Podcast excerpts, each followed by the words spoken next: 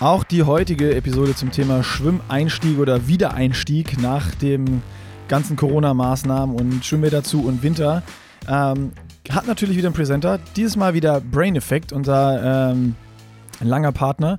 Und zwar in der aktuellen Situation. Wir machen gerade unsere Gravel Tour, fahren jeden Tag äh, ja, in so einem Mix aus Regen, Sonne, Wolken, äh, 100 Kilometer Rad über die nächsten 10 Tage und äh, sind jetzt bei Tag 6 angekommen. Ähm, und da brauchen wir natürlich ein optimales Produkt, was uns nach jedem Ride wieder äh, fuelt und auch für den nächsten Tag fit macht. Daher heute das, die Empfehlung von uns, äh, das Recharge, äh, das uns eben nach der Einheit optimal mit Aminosäuren versorgt und mit Zink und Selen auch noch was Gutes für unser Immunsystem tut, damit wir nicht krank werden in diesem ja, Mistwetter. Es regnet gerade draußen auch schon wieder richtig. Ähm, und zwar Ihr kennt alle schon die Webadresse www.brain-effekt.com und der Code ist auch weiterhin der gleiche. Pushing Limits 20, alles klein geschrieben, bekommt ihr 20% aufs ganze Sortiment und äh, schaut euch doch mal um. Und dann jetzt ganz viel Spaß bei der Episode. So, herzlich willkommen wieder zum nächsten Podcast. Diesmal äh, ein bisschen anderes Thema und zwar, ich sehe auf Instagram immer mehr Leute, die auf einmal wieder schwimmen oder in den See springen. Ähm, in manchen Städten öffnen die Bäder wieder, Inzidenz unter 50. Dort, wo es nicht passiert, äh, sind die Triathleten verzweifelt und sehen die Vorteile bei anderen und springen in den See und suchen ihren Neo verzweifelt im Keller in der Kiste und hoffen, dass der noch nicht irgendwie eingerostet ist oder bricht, wenn man ihn wieder auseinanderfaltet. Äh, und aus dem Grund habe ich mir heute mal hier äh, den Schwimmcoach Johann dazu geholt. Und wir hi. wollen einfach mal ein bisschen. Hi, hi Johann. hallo, hallo Johann. Danke für die Einladung. Johann, stell dich doch mal vor, für den, die, die Leute, die dich noch nicht kennen.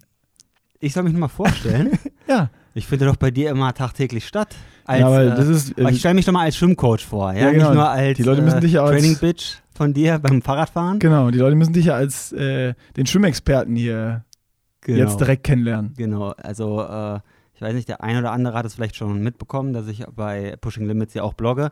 Ich bin selber ehemaliger Profi-Triathlet. Bis vor anderthalb Jahren, Ende äh, 2019, habe ich damit aufgehört und war schon lange Zeit Schwimmer. Früher, als ich in meiner Jugend angefangen habe mit dem Sport, war ich, seitdem ich sechs war, ja, Schwimmer, war Brustschwimmer. Also, ja, dann können wir ja direkt das beenden hier, dann ist ja nichts mehr. Bin die 100 Meter immer geschwommen. Ähm, und bin dann zum Triathlon ge äh, gewechselt und äh, war da eigentlich auch mal ein ganz passabler Schwimmer. Und äh, mache seit 15 Jahren, betreue ich Athleten nicht nur im Triathlon, sondern auch im Schwimmen und habe da schon viele Leute, ja, viele Leute vom Nichtschwimmer zum Schwimmer äh, gebracht. Und ja, seit zwei Jahren ähm, mache ich das halt verstärkt, dass ich jetzt auch ähm, mit den Seminaren, die ich auch schon seit äh, Ewigkeiten gebe, aber auf jeden Fall mache ich das jetzt, seitdem ich äh, Triathlon-Rentner bin, verstärkt und habe mit dem Kanal bei Schwimmcoach, ich weiß nicht, der ein oder andere hat vielleicht mal beim Zugseiltraining mitgemacht, ähm, biete ich zweimal die Woche an. Und ja, letztes Jahr haben wir da auf jeden Fall was hochgezogen mit dem Jan, ein anderer Student von der Sporthochschule ähm, und ich zusammen wir versorgen die Leute mit Input rund, rund ums Thema Schwimmen. Genau, also es gibt ja nicht nur, äh, der eine oder andere kennt es wahrscheinlich jetzt nur Schwimmcoach in Verbindung mit Zugseiltraining, live montags und äh, freitags um 18.30 Uhr. Also wir müssen uns jetzt ja auch beeilen, weil das ist. Äh, Gleich ist es, es wieder soweit. Es ist Freitag 17.27 Uhr und in einer Stunde musst du live vor der Instagram-Kamera stehen und wieder an den Seilen ziehen.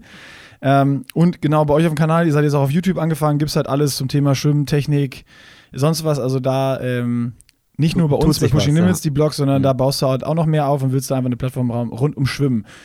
Und genau darum soll es ja heute gehen.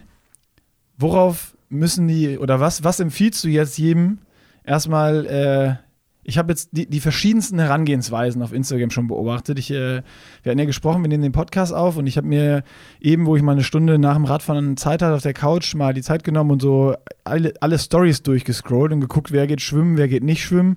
So die, die Görke-Crew da oben in Hamburg, die äh, gehen alle in irgendeinen See gerade und haben, äh, der Ruben hat, hat so eine Kiste gepostet mit irgendwie Pedals und sonst habe ich nur geschrieben, was ist das? Und ähm, dann gibt es welche, die schwimmen irgendwie 500 Meter im See und welche, die springen das erste Mal wieder ins Freibad und schwimmen direkt vier Kilometer. Ja, richtig. Ja, da gibt es einige von. Also von aber bis. Was, was, was ist jetzt mal so, wenn du sagst, morgen können die Leute wieder schwimmen?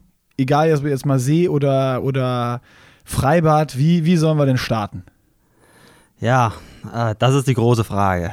Das ist die Frage, wie startet man, gerade nach so vielen Monaten Abstinenz. Ähm, viele von euch da draußen können ja schon wieder seit Wochen äh, teilweise schwimmen, weil die Vereine ja schon teilweise früher die Bäder wieder benutzen dürfen. Ähm, ja, und dann ist natürlich die Frage vor allen Dingen, wie habt ihr den letzte, das letzte halbe Jahr verbracht? Seid ihr wie viele ähm, ja, passiv gewesen, habt nicht trainiert oder konntet also ich war passiv, komplett. Äh, aber du bist ja immer sowieso passiv. Du machst das so zweimal im Jahr, kommst du mit schwimmen, dann quatschen wir eine halbe Stunde, dann gehen wir wieder raus nach 1000 Metern. Aber ähm, ja, insgesamt ist es ganz wichtig, dass, jetzt, dass man jetzt nicht übertreibt. Ähm, durch die vielen Monate, das muss man sich vorstellen, wie eine Verletzungspause ja im Grunde genommen. Die Muskulatur hat da nicht so, hat da abgenommen, man ist schwächer Außer man hat da spezifische Übungen gemacht, um einen Erhalt zu bekommen. Ja, auch die Schulterrotatorenmanschette ist natürlich wichtig, äh, ja, dass man die fit hält und nicht nur mit irgendwelchen Planks. Die bringen dir dann auch relativ wenig fürs Schwimmen, sondern spezifisches Landtraining, sage ich mal, wie Zugseiltraining eigentlich am besten auch wirkt. Also bei mir erst heute wieder, Pia, meine Freundin, meinte nur, was ich für einen dicken Trizeps bekommen hätte. Also ich sehe ich seh hier weiterhin den, Lau den Lauchoberarm, den ich kenne. Also, also ich sehe da, seh da, kein, seh da keine Veränderung. Also ich, also ich fand äh, schon vom Spiegel ist etwas gewachsen. Ich war ganz, ich war selber ganz baff.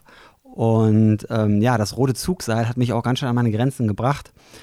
Ähm, und ich denke mal, wenn man das durchgängig gemacht hat, kann man eins zu eins wieder starten. Wenn nicht, muss man halt aufpassen, dass man jetzt keine Überlastung der Schulter riskiert. Die ersten Nachrichten kamen nämlich schon direkt jetzt. Ja, meine Schulter tut weh, hier, was soll ich tun? Die, um, die ähm, schwimmen waren jetzt. Ja, also teilweise von Leuten, genau, die damit auch schon dauerhaft Probleme hatten. Und ähm, ja, auch klar, das, das mit der Schulter kann man immer entwickeln. Jetzt weniger von den Leuten, die schwimmen waren, waren ja die, eigentlich jetzt alle erst äh, wieder drin. Aber ich schätze mal, die Welle, die wird dann wie die Corona-Welle einfach nur jetzt in den nächsten vier ja, Wochen bis drei Monaten kommen, wenn halt viele einfach zu viel schwimmen und ähm, dann ja ne, so eine diese Supraspinatus-Sehne, so heißt die, das ist meistens, also die führt durch Schulterdach, so eine Sehne, die kommt hinten vom Rücken und ja, das ist einfach der häufigste Grund, dass ähm, ja für Verletzungen oder für diese sogenannte Schwimmerschulter, also Schmerzen beim Schwimmen.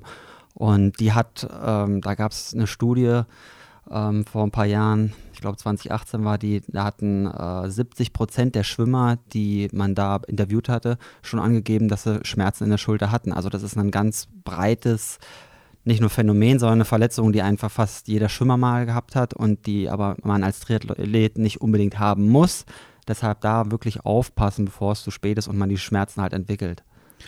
Okay, die will ich natürlich nicht haben, die Schmerzen. Ähm, das heißt, was wäre dann so ein Einstieg, sag mal wieder, ähm, wahrscheinlich sprechen wir da so einen Zeitraum vier bis sechs Wochen. Wenn ich jetzt keinen Trainer habe, der mir sagt, was ich schwimmen soll, was ich machen soll, äh, was habe ich da so für Möglichkeiten? Soll ich äh, ein Kilometer schwimmen, zwei Kilometer steigern, eins, zwei, drei, vier? Was wäre jetzt so was, was du mal, klar ist es immer individuell, von wo kommst du, wie viel Zugseil hast du gemacht, aber wir nehmen jetzt mal äh, zwei Beispiele. Einmal Beispiel A, der so wie ich nichts gemacht hat ja. und jetzt einfach wieder ins Wasser springt Beispiel und sagt, ich, ich, ich will Beispiel Nick. Ja. Genau, und dann äh, gibt es Beispiel äh, die fleißigen Zugseilbienchen, also die alle bei dir beim äh, Beispiel Johann. Zugseil, Zugseiltraining, genau, Beispiel, Beispiel Johann, äh, die da zweimal die Woche am Zugseil gezogen haben. Mhm. Ähm, wie können die jetzt einsteigen? Wie sähe jetzt so, ich sag mal, die ersten drei Wochen mhm. klassisch aus für, für so einen ganz normalen Triathleten? Also nicht jetzt irgendwie höchst professionell, aber auch mhm. nicht irgendwie der, der sonst vorher auch schon nur ein bis zweimal im Monat schwimmen gegangen ist, sondern ja. äh, so, ein, so einen ganz normalen Breitensportler, der ein bis dreimal die Woche schwimmen gegangen ist vorher okay. und jetzt ja. einmal gar nichts gemacht hat und einmal, sagen wir, ein bis zweimal die Woche äh, Zugseil gemacht hat. Wie viele Einheiten soll der machen? Ja. Die Länge, ja. was sind so Inhalte? Soll man irgendwie Pedals und sowas direkt weglassen oder sofort ja. hinzunehmen, um, um mhm. Kraft aufzubauen? Was, was wäre da jetzt so deine Empfehlung für die Herangehensweise für die Leute, die da keine Ahnung haben? Also vor allen Dingen ist es wichtig, dass die, die lange nichts gemacht haben, erstmal wieder ihre Bewegungsmuster schulen. Ähm, es ist nicht so, dass man das Schwimmen verlernt, dazu hatten wir ja auch schon beim Pushing Limits einen Beitrag geschrieben, sondern es ist aber so, dass diese ganzen Bewegungsmuster einfach nicht mehr ganz so sauber sind, weil wir sie lange nicht mehr gemacht haben. Dafür ist es wichtig, dass wir erstmal Quantität reinbekommen, also nicht Qualität, sondern vor allen Dingen erstmal wiederholen. Das Ganze heißt, ähm, ja, nicht nur nicht unbedingt längere Strecken schwimmen, aber viel schwimmen erstmal. Da ist der Körper sich wieder an das Wasser gewöhnt. Dann macht man ein paar auch Wasserlageübungen, dass sich auch das Gleichgewichtssinn, der Gleichgewichtssinn wieder verbessert im Wasser, weil der ist auch enorm wichtig. Und natürlich auf der anderen Seite die Propriozeption, heißt, was ist ein gestreckter Arm unter Wasser, das üben, diese, ähm, dann die, die Oberflächenwahrnehmung sollte man schulen der Haut, weil die ist auch ganz wichtig, um das Wasser zu fühlen. Wenn wir das jetzt lange nicht gemacht haben, wird das uns, wird sich das erstmal wieder ganz komisch anfühlen. Ja, ähm, Beispiel fällt mir jetzt so spontan gar nicht ein, wenn man, wie man das hat, aber ich, wenn man zum Beispiel lange Auto fährt, ja, ähm, wenn man das gewohnt ist tagtäglich, dann hat man ein Gefühl dafür, lange Auto zu fahren und ermüdet da nicht so stark. Und wenn man das nicht mehr gewohnt ist, dann fühlt sich das erstmal extrem anstrengend an, sich da so lange zu fokussieren, auch vielleicht im Berufsverkehr. Und genauso muss man sich es beim Schwimmen vorstellen, dann ist man relativ schnell überlastet, auch kognitiv, ja, und nicht nur muskulär. Deshalb sollte man da, wenn man dreimal die Woche vorher schwimmen war, erstmal so auf 70 Prozent dessen von, der, von dem Umfang gehen, bis 80 Prozent, was wir vorher gemacht haben. Aber erstmal niedrig intensiv. Heißt wenig Qualität ähm, im Sinne von keine Intervalle ballern. Keine Hit-Intervalle jetzt erstmal ballern für diejenigen, die jetzt wie du, äh, Beispiel Nick, da ähm, lange nichts gemacht haben. Also ich gehe ich geh eine Runde baden und dann nachher Richtig, rutschen. ja. Man sagt ja auch erstmal Wassergewöhnung und dann Wasserbewältigung.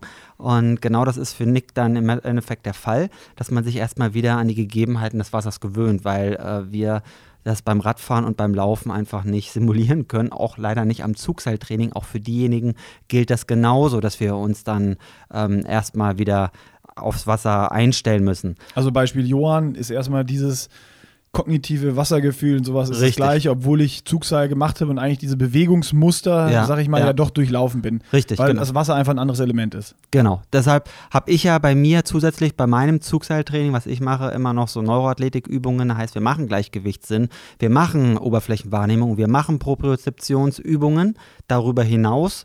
Und das habe ich schon gemerkt. Ich war letzte Woche Freitag, war ich in einem Freibad schwimmen und ähm, ja, ich war fast, also kannst das gar nicht sagen, aber ich war fast besser, als ich als Profi war. Da war ich ein bisschen. Du hast ja, du hast ja auch mehr trainiert, als, als du Profi warst. Also das du musst ja zweimal die Woche zwangsläufig eine Stunde Zugseil machen, so also ja. hast du ja nie trainiert. Also ich muss sagen, das Zugseiltraining ist. Ähm, kann vielleicht langfristig für viele zielorientierter sein, als einfach eine Stunde irgendwo schwimmen zu gehen. Ja, das macht, ist ja auch viel zeiteffizienter. Ähm, also wie das Rollentraining sich auch fürs, äh, fürs normale äh, ähm, Radtraining eignet, ähm, ja, aber wir steuern ja da nicht. Genauso ist das beim Zugseiltraining auch, dass wir zwar nicht das Element Wasser da direkt haben, aber wir können sehr spezifisch die Muskulatur trainieren, ja, und auch Hit-Intervalle machen.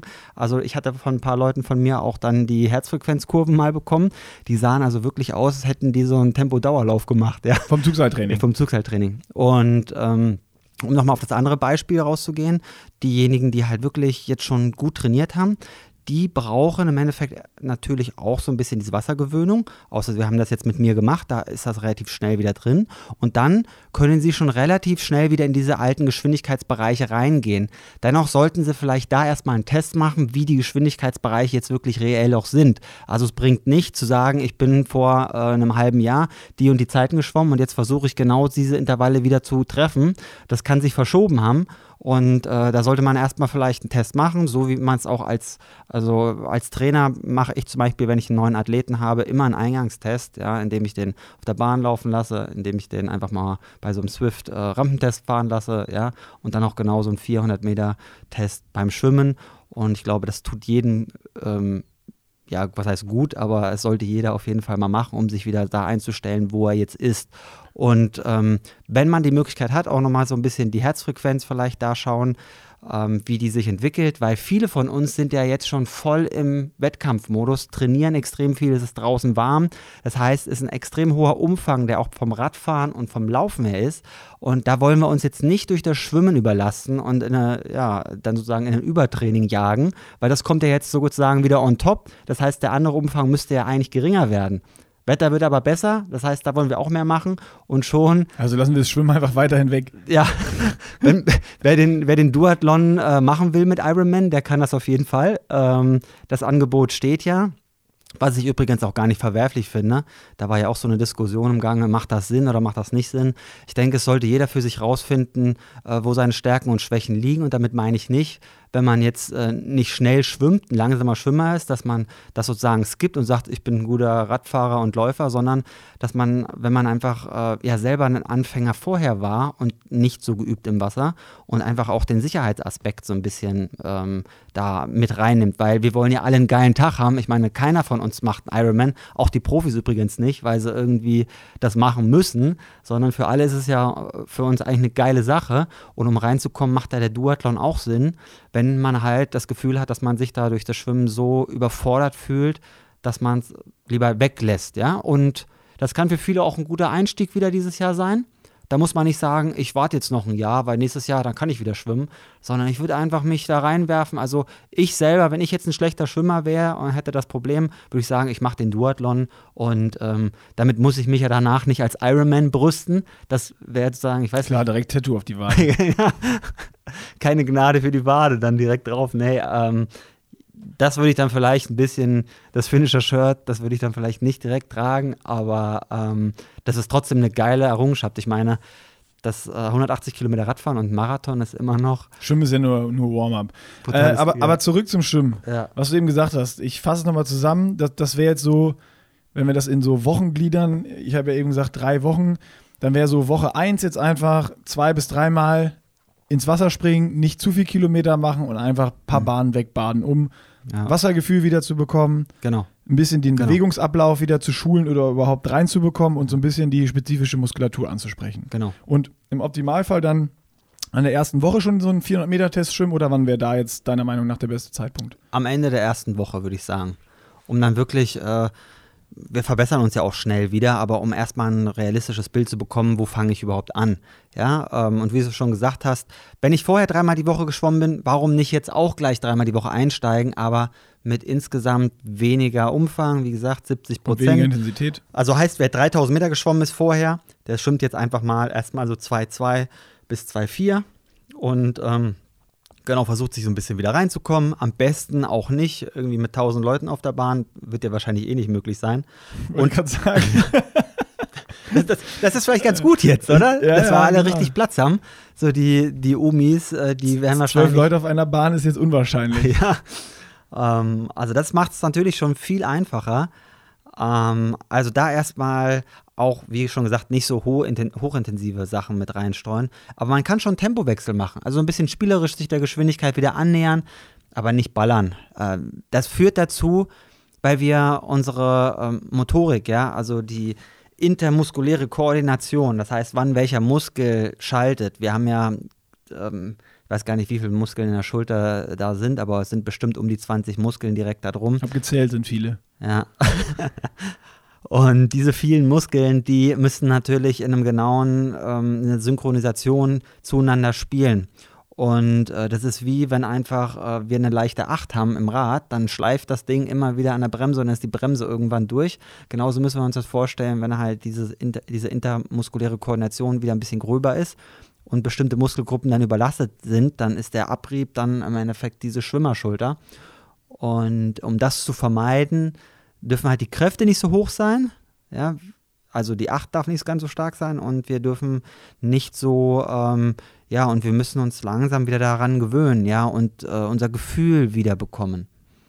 Und dann kann man innerhalb von drei Wochen ähm, auch wieder die alten Umfänge schwimmen, aber die Intensität immer noch nicht. Ähm, wie gesagt, es ist total individuell. Und ich meine, wir haben ja auch äh, Einsteigerpläne, habe ich ähm, auch bei deinem Schwimmcoach äh, mit reingestellt. Und wir machen auch jeden Sonntag, wenn wir eine Schwimmeinheit bei uns posten, also eine Freiwassereinheit, ähm, könnt ihr gerne gucken und das Ganze nachschwimmen. Auf Instagram dann. Bei Instagram, genau. Ähm, aber es ist natürlich so, dass der eine jetzt schon davor Probleme hatte und der andere kann halt sehr gut schwimmen und der andere ist ein guter Triathlet, aber ein mittelmäßiger Schwimmer. Und je nachdem, nach diesen drei Phasen habe ich es halt unterteilt, dieser Einstieg. Und jemand, der vorher schon gut war, der wird relativ schnell wieder auf ein gutes Niveau kommen können.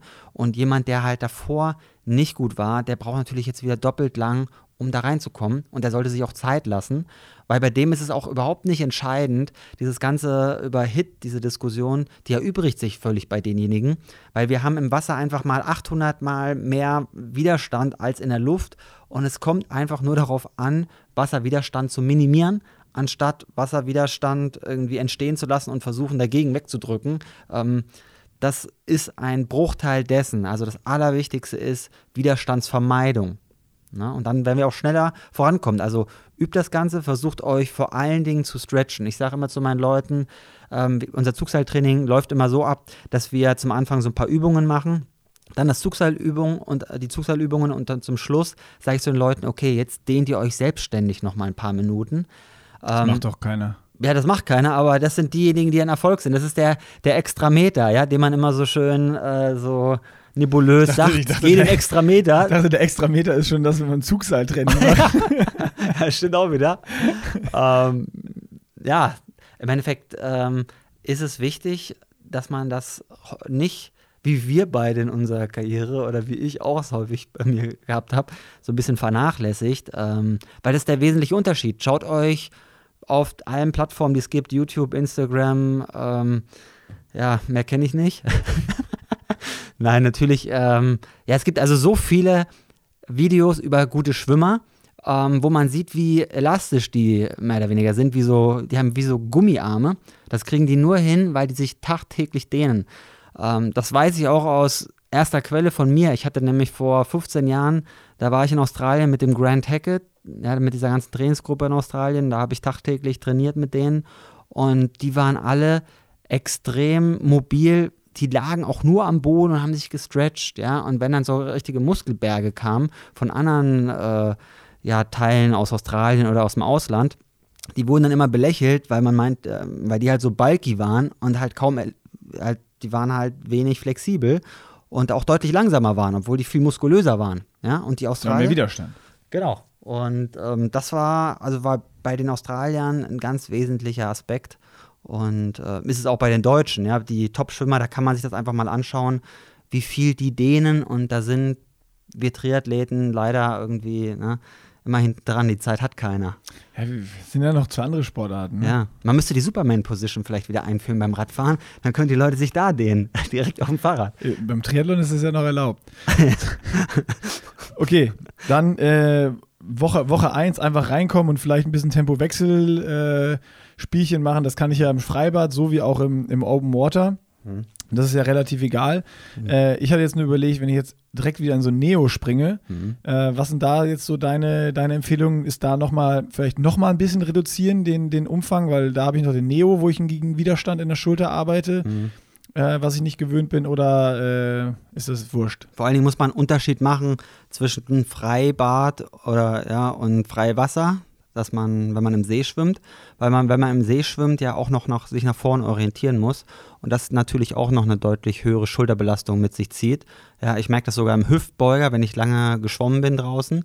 Ähm, da muss ich ja immer so einen leichten auch Ausgleichsbeinschlag machen, beziehungsweise mich auch mit der Hand rausdrücken und das ist natürlich muskulär auch nochmal was anderes. Ähm, und äh, wichtig ist auf jeden Fall, dass ich dann das Ganze nicht übertreibe aber auch im Freiwasser zum Beispiel würde ich jetzt nicht einfach nur Meter kloppen, sondern würde ich aufpassen, ähm, dass ich ähm, ja, dass ich auch ein paar Technikelemente damit reinbringe. Das haben wir auch gemacht, weil viele kommen ja einfach noch nicht in die Bäder wie in Köln sind da ja völlig äh, leider noch ähm, ja, ausgeschlossen davon. Was, was mache ich für Technikübungen oder wie setze ich das im, im Freiwasser um? Ich meine, jeder kennt es wahrscheinlich im Schwimmbecken. Ja. Schwimme ich 25 Meter Abschlag, 25 Meter Kraul, Umsetzung irgendwo. Mache genau. ich die gleichen Übungen im Freiwasser auch und schwimme einfach ein paar Meter und dann wieder ein paar Meter Kraul? Oder wie setze ich das am besten im Freiwasser um, dass ich da ein paar Technikübungen mache? Und welche würdest du jetzt empfehlen? Vor allen Dingen halt, wie gesagt, Wasserlage. Du hast ja auch gerade gesagt, mit einem Neoprenanzug ist die Wasserlage natürlich per se schon mal besser. Ähm, der Widerstand an der Schulter ist eigentlich zu vernachlässigen. Also wir sind mittlerweile 2020, Yamamoto 5800, ja. Äh, also die, die Schulterpartien sind so elastisch von den Top-Anzügen oder der letzten Jahre, da hat man kaum noch mehr Widerstand. Wenn das noch immer noch gegeben ist bei euch, dann solltet ihr vielleicht mal gucken, dass ihr den Neoprenanzug noch ein bisschen besser anzieht. Ja, man kann den ja, oder man sollte den immer schön hochziehen, dass der super sitzt. Und ja, da sind eigentlich alle Modelle mittlerweile richtig gut. Was halt schlecht ist, ist halt die Wasserlage, die wird halt so verbessert, dass wir die vielleicht etwas schlechter schulen können. Aber auch da können wir zum Beispiel Übungen machen wie Kraulbeine in Seitenlage. Ähm, also erstmal isoliertes Beintraining würde ich äh, empfehlen, auch im Freiwasser. Das kann man in Rückenlage machen, in Seitenlage. Dann kann man das ganze Gleiten üben, heißt Kraularme unter Wasser, dass man die Arme gar nicht über Wasser nimmt, sondern erstmal dieses Gefühl für den Widerstand bekommt. Dann vor allen Dingen ist auch wichtig die Kopfposition, dass man die übt. Ja, das kann man zum Beispiel machen, indem man, ähm, ja, indem man auch graue Beine in Seitenlage schwimmt und immer wieder auf die Schulter dreht. Und wer richtig gut ist, zum Beispiel mit einem Neoprenanzug, der kann sich das Ganze erschweren, indem man in einen Arm über Wasser hält, senkrecht und dann immer wieder auf die Fingerspitze schaut. Ja, also runter, guckt er auf die Schulter und dann dreht er auf und guckt ähm, auf seine Hand. Ja, also das ist vor allen Dingen wichtig, dass wir diese, dass wir erstmal das Gefühl auf der einen Seite bekommen für Widerstände und auf der anderen Seite auch das Gefühl für Widerstandsvermeidung. Also eins von den beiden würde ich mal anführen. Was ich jetzt nicht machen würde, sind jetzt Achselzüge, ähm, sind jetzt ähm, Hüfte, Beine. Äh, Vriggen, ja, Vriggen kann man auch machen, theoretisch im Freiwasser, warum nicht? Das ist auch eine Wassergefühlsübung, aber jetzt nicht sowas wie Hüfte, Schulter, Kopf, also so eine komplizierten Sachen, wo man sich dreimal im Kreis drehen muss ähm, irgendwie mit den Armen über Wasser, das, das ist meiner Ansicht nach auch nicht die Herangehensweise. Viele sagen ja immer, soll ich den Ellenbogen jetzt über Wasser anbeugen oder den Arm gestreckt halten? Ähm, das ist relativ ich würde sagen, nicht komplett irrelevant, aber für die Leistungsfähigkeit, die wir haben, ist es einfach völlig, ist, ist es irrelevant. Das ist wie, sich darüber zu unterhalten, ähm, bei einem Auto auf der Autobahn, wie gut die, der Abtrieb ist jetzt, ja, wie viel äh, Kilogramm, ob ich jetzt so einen fetten Spoiler da hinten dran machen muss. Das ist einfach Quatsch, ja. Wenn ich mit dem Polo über die Autobahn fahre, brauche ich das einfach nicht. so einfach. Also, also alle Schwimmer, die sich Gedanken über ihre Überwasserphase machen, sagst du, ist wie, ob die sich Gedanken machen, an dem Polo einen Spoiler zu machen. ja, ja, ja, ist, genau so ist es, weil, weil es, ich sehe das mal wie im Internet, dass darüber dann gefachsimpelt wird, ob der Arm nur gestreckt über Wasser ge gehalten wird oder ob der gebeugt über Wasser gehalten wird. Und ja, es gibt dazu Unterschied, Unterschiede und man kann das sicherlich auch eine perfekte Schwimmtechnik ist durch einen hohen Ellenbogen auch über Wasser gekennzeichnet. Aber ähm, das sind kleine Unterschiede. Und vor allen Dingen das Wichtige ist halt, dass man sich streckt. Wenn man, wenn man den Arm vorne im Wasser nicht gestreckt hält oder beziehungsweise überkreuzt, dann brauchen wir uns über sowas nicht Gedanken zu machen, weil das ähm, ja, das viel größere Widerstände verursacht. Ne? Ja, also das ist ja sogar noch ein guter allgemeiner Tipp. Bei Technikübungen eher auf vorne die Gleitphase und die Unterwasserphase vor allen Dingen konzentrieren, also wie wir Vortrieb erzeugen und nicht äh, wie der Arm ohne Widerstand wieder nach vorne kommt. Genau. Das ist ganz wichtig. Ich meine, das haben wir beide ja auch schon in den ganzen Stundentrainingslagern früher. Mit der Triathlon-Schule waren wir ja auch unterwegs. Und Nick ja noch viel häufiger. Du warst ja eigentlich da immer der Schwimmtrainer. Ich bin, glaube ich, auch zweimal dabei gewesen. Und äh, da haben wir es ja auch schon so vielen Leuten da immer wieder beigebracht. Oder bei mir, bei dem Rookie-Projekt ähm, für den Köln-Triathlon, den es nicht mehr gibt, da hatten wir das ja auch über, ich glaube, ich hatte über fünf, sechs Jahre das Rookie-Projekt da betreut. Und da kamen auch wieder immer wieder Leute, die mit dem Schwimmen komplett angefangen haben, ja, wo wir halt auch erstmal den, den Fokus Jetzt darauf. Ist ganz Deutschland Schwimmanfänger. Ja, genau. Und deshalb muss man sozusagen den, den Lichtkegel dahin bringen, wo er ja hingehört, ja, nämlich auf die relevanten Sachen, wie dass wir uns lang machen, ja, dass wir auch einen Beinschlag können und dass wir unter Wasser halt ordentlich anwinkeln können ähm, und dass wir halt lang bleiben und nicht, äh, wie sind die Finger gespreizt, ja, ähm, wie, äh, was, was gibt es noch, was man alles da gehört hat, ja, ähm, sind, also es sind viele kleine Sachen, die so relativ irrelevant sind, über die sich dann Leute beschäftigen. Wie gesagt, auch der Überwasserarmzug, den man natürlich sieht, aber der halt ähm, ja nur ein kleiner Teil des Puzzles ist. Es ist wie mit dem Eisberg, ja, das meiste findet halt unter Wasser statt. Und deshalb mache ich ja auch schon mit den ganzen Schwimmseminaren seit zehn Jahren äh, Unterwasseraufnahmen, ja, weil man da was sieht. Und ähm, genau. Ja, perfekt. Ich habe hier äh, gerade parallel schon, habe ich ja eben schon angekündigt, dass ich es bei Ruben gesehen habe, dass der schwimmen ist und ich ihm geschrieben habe mit der, mit der Kiste. Deswegen habe ich hier gerade gegrinst, der noch geschrieben hat, äh, ja, du kannst uns Läufer mal lieber ein bisschen Schwimmen beibringen oder schickst einen Johann nach Hamburg.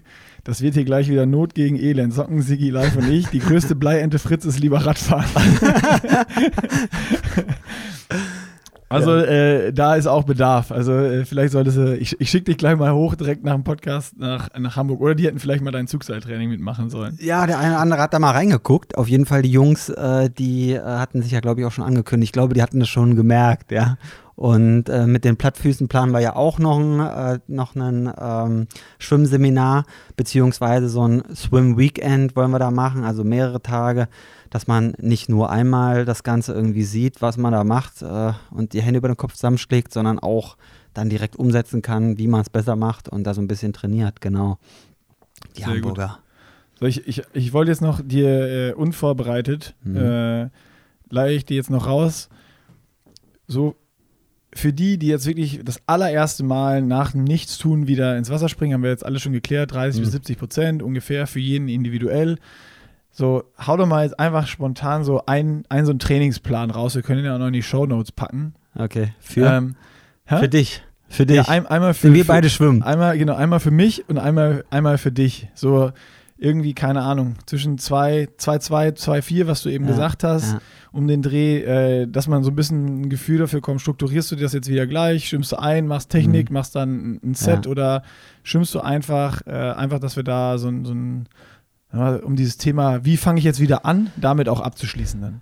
Also ganz einfach. Schwimmtraining ist immer folgendermaßen strukturiert. Erstmal einschwimmen, würde ich dir vorschlagen beim Nick. 5000 ja, Meter. 5000 Meter, genau. Ne, 400 Meter reichen bei Nick. Aber 70 Prozent von früher, das ist ja. Ja, das, schon mal. Na, da müsste es ja eigentlich nur 100 sein, wenn du, 70, wenn du ja immer nur maximal 200 eingeschwommen bist. Oder eigentlich nur 150. So, ja, ich habe 200. Wenn ich erstmal am Beckenrand stehe, wenn ja. ihr alle schon schwimmt. Erstmal ein bisschen dehnen. Genau. Und äh, ja, also 400 Meter würde ich sagen, 10 Minuten einschwimmen. Das ist, braucht unser Körper mindestens, um sich aufzuwärmen, diese aerobe äh, Kapazität, bis sich das, äh, ja, bis sich unser Blut direkt auch in alle Muskeln, die wir brauchen, äh, ja, durchdrungen hat, bis es da drin, drin ist. Das dauert auf jeden Fall eine Viertelstunde. Ähm, weil davor sind wir halt noch stark auch anaerob, wenn wir dann zu hart da reingehen. Deshalb lasst eurem Körper da immer Zeit. Ich würde sagen, 10 Minuten ganz klassisches Einschwimmen, danach ähm, 6 mal 50 Technikübungen. Ja, man kann da zum Beispiel dieses Vriggen machen, 25 Vriggen, dann direkt eine Umsetzung, 25 normales Kraul, damit man dann auch direkt die, den Benefit halt spürt und nicht irgendwie in der Gegend rumfriggelt und danach äh, was anderes macht. Äh, Vriggen oder Vriggeln, das ist übrigens Vriggeln habe ich noch Völlig egal, ja, ich habe mal geguckt im Duden, das ist beides, ja, richtig. Ich habe immer Gut, äh, Friggen gelernt und dann diese Frigellen und dann, ja, was auch immer. Prickeln kenne ich, das ist aus. Schein, ist egal.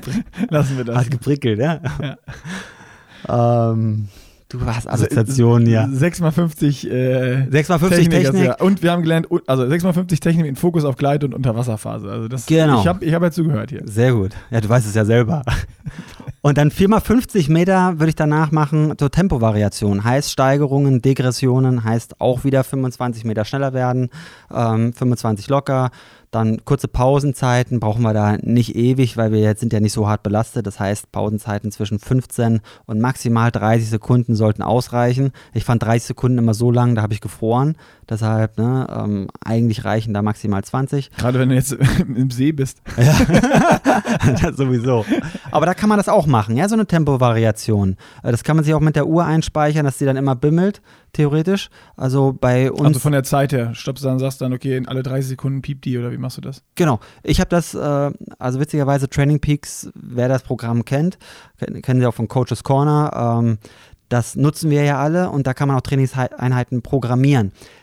Ich glaube, es funktioniert noch nicht bei den Garmin-Uhren. Ähm, aber man kann halt diese Schwimmdinger programmieren und da könnte man sozusagen einfach nur einfach auf Starten drücken, weil die Uhr weiß ja, dass die Trainingseinheit heute ist und äh, da müsste die eigentlich im richtigen Moment immer bimmeln. Ah, cool. Ähm, ich hoffe, dass das jetzt irgendwie mal bald auch dann bei den Garmin-Uhren funktioniert. Ähm, da müsste man vielleicht mal gucken, wer das schon mal genutzt hat, das Feature. Ich habe die Programme auf jeden Fall ich alle. Wusste, ich wusste nicht mal, dass es geht. so, ja, ich habe die Programme auf jeden Fall alle schon mal so gebaut bei Training Peaks und hoffe dann, dass die, der eine oder andere von euch dann auch vielleicht mal nutzen kann. Ähm, aber nach diesen 4x50 Meter Steigerungen, ja, wo man einfach auf die Uhr gucken kann, Nick. Also ich meine, da kann man dann einfach sagen, nach äh, 20 Sekunden, man guckt mal kurz runter auf die Uhr. Die sind ja mittlerweile, wenn man das Licht anlässt, auch gut unter Wasser sichtbar. Äh, zumindest bei uns im Fühlinger See, da ist es hell genug. Ähm, dann will ich eine Hauptserie schwimmen, nach diesen insgesamt 10 mal 50 Metern. Dann haben wir sozusagen 900 Meter, knapp 1000 Meter haben wir dann Aufwärmung. Ähm, und danach würde ich so zwischen 500 und 1500 Meter eine Dauerserie schwimmen, je nachdem ähm, Niveau, was wir haben. Also bei mir war es immer so, dass ich mindestens vier Kilometer geschwommen bin ähm, oder ho hohe drei. Das war, lag immer daran, wie lange ich auch Zeit hatte im Schwimmbad. Ja. Im besten Falle teilweise fünfeinhalb, sechseinhalb. Mit dem Daniel Beckegaard und äh, mit dem Lukas Schwold war ich ja bis vor anderthalb Jahren in einem Team die sind dann erst so nach sie, sechs bis acht Kilometern aus dem Wasser immer gegangen.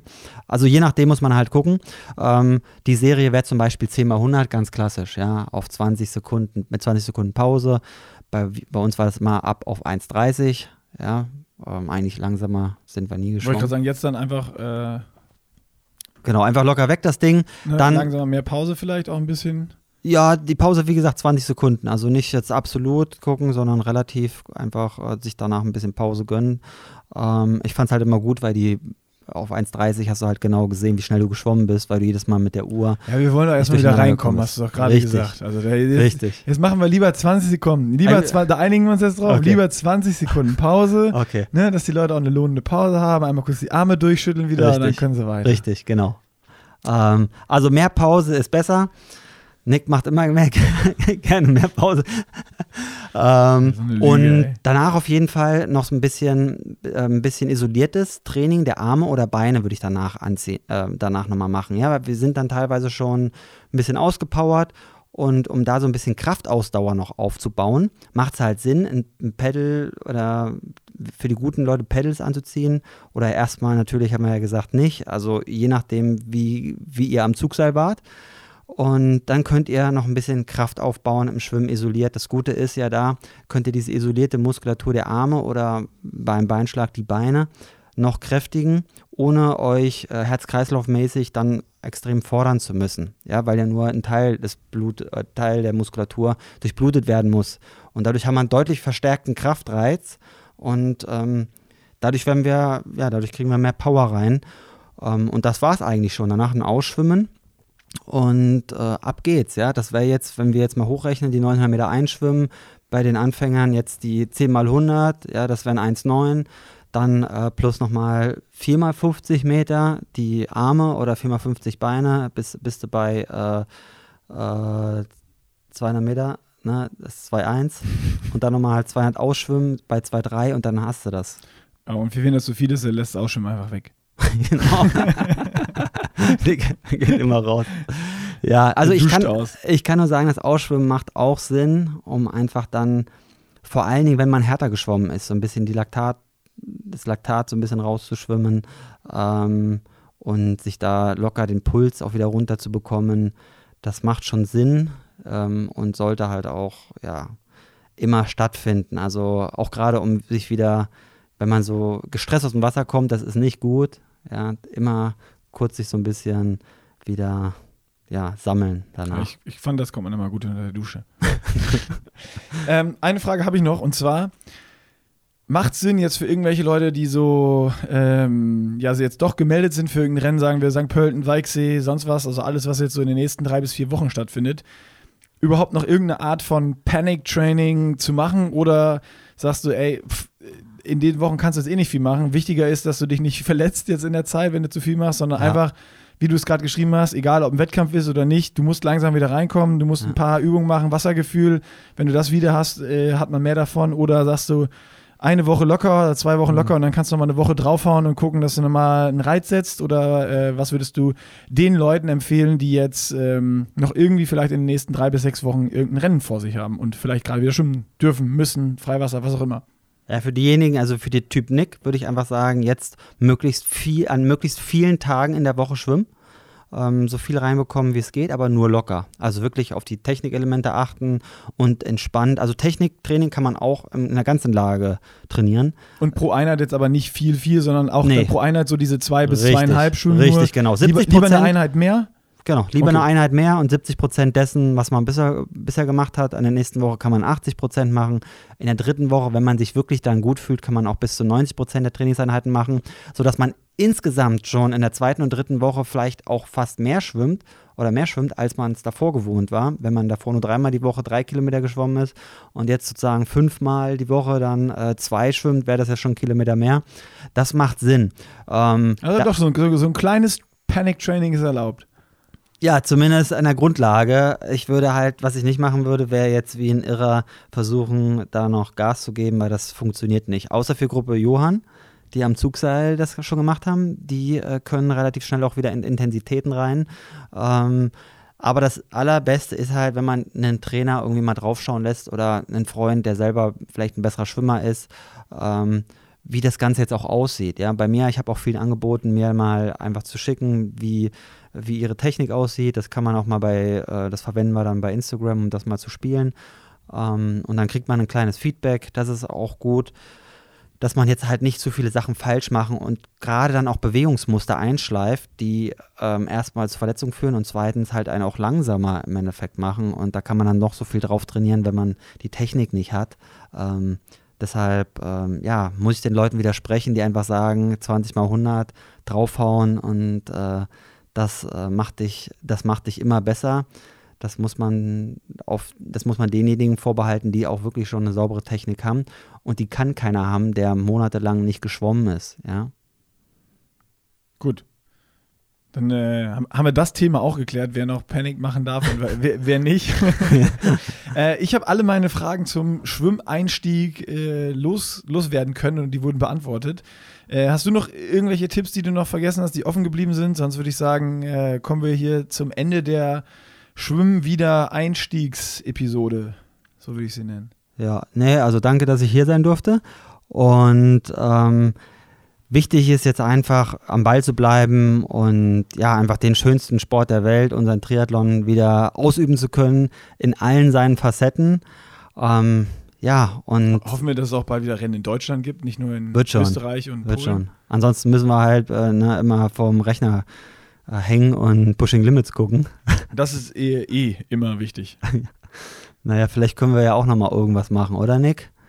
So irgendwie mal uns bewegen. Ja, ich bewege mich viel. Ich fahre jetzt, fahr jetzt, noch meine Gravel-Runde zu Ende. Die 1000 Kilometer 300 fehlen noch. Und, ja. äh, Wann gehst du nicht mal wieder ins Wasser, Nick? Ja, in Köln sind die Schwimmbäder zu und die Seen sind mir zu kalt. Ach komm schon. Ich habe ja kein Neo gerade. Ich mache so ein bisschen warmes Wasser, schütte dich rein nochmal in, in den See und dann kommst du mit rein. Ab 30 Grad. Wassertemperatur. 30 Grad. wenn die Fische oben schwimmen, dann kommst du rein. Ab 30 Grad Wassertemperatur und wenn es so blubbert, dann gehe ich rein. Also eine Whirlpool. Ja. Dann gucken wir mal, ob wir hier ist meine Art von Schwimmen jetzt. Okay. Whirlpool, vielleicht noch ein Bierchen dabei äh, und dann, dann wäre das super.